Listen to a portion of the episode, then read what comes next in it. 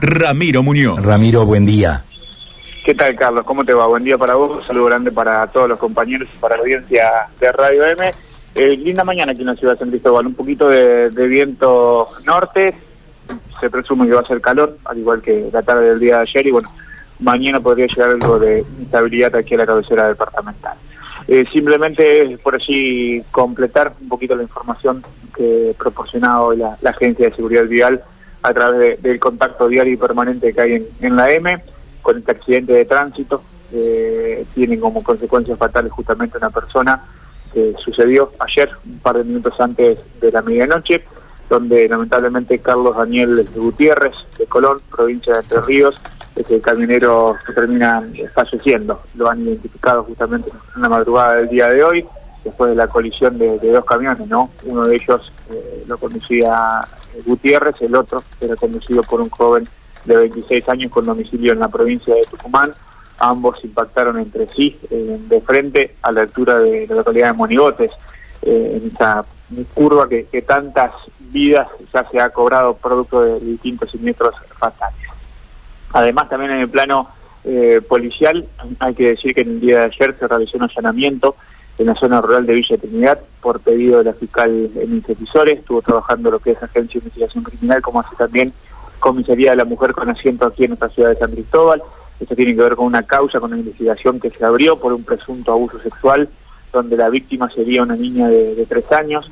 Ayer se logró justamente la detención de un hombre de 57 que ya se puso a disposición de la justicia y que seguramente en el día de mañana eh, tendrá su audiencia imputativa aquí en los tribunales de la ciudad de San Cristóbal.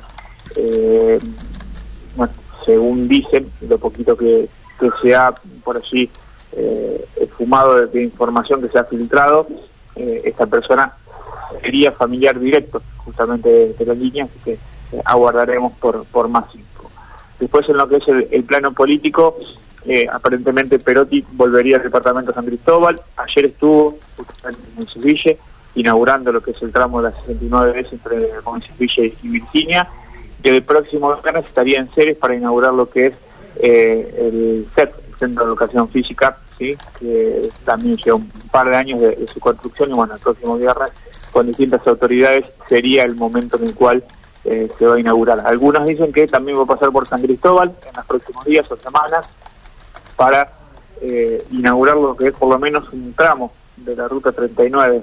recordemos que eh, les vengo contando ya hace un tiempito que, le falta todavía varios kilómetros que se está trabajando, que estaba contemplado que esta obra esté finalizada para febrero, marzo, abril de este año que la contingencia y el tema económico hicieron que se paralice por un par de, semanas la obra y bueno, que se haya retomado eh, hace un par de días atrás para, para poder darle final justamente a la, a la 34, a 39, perdón, pavimentada entre Crespo y San Cristóbal.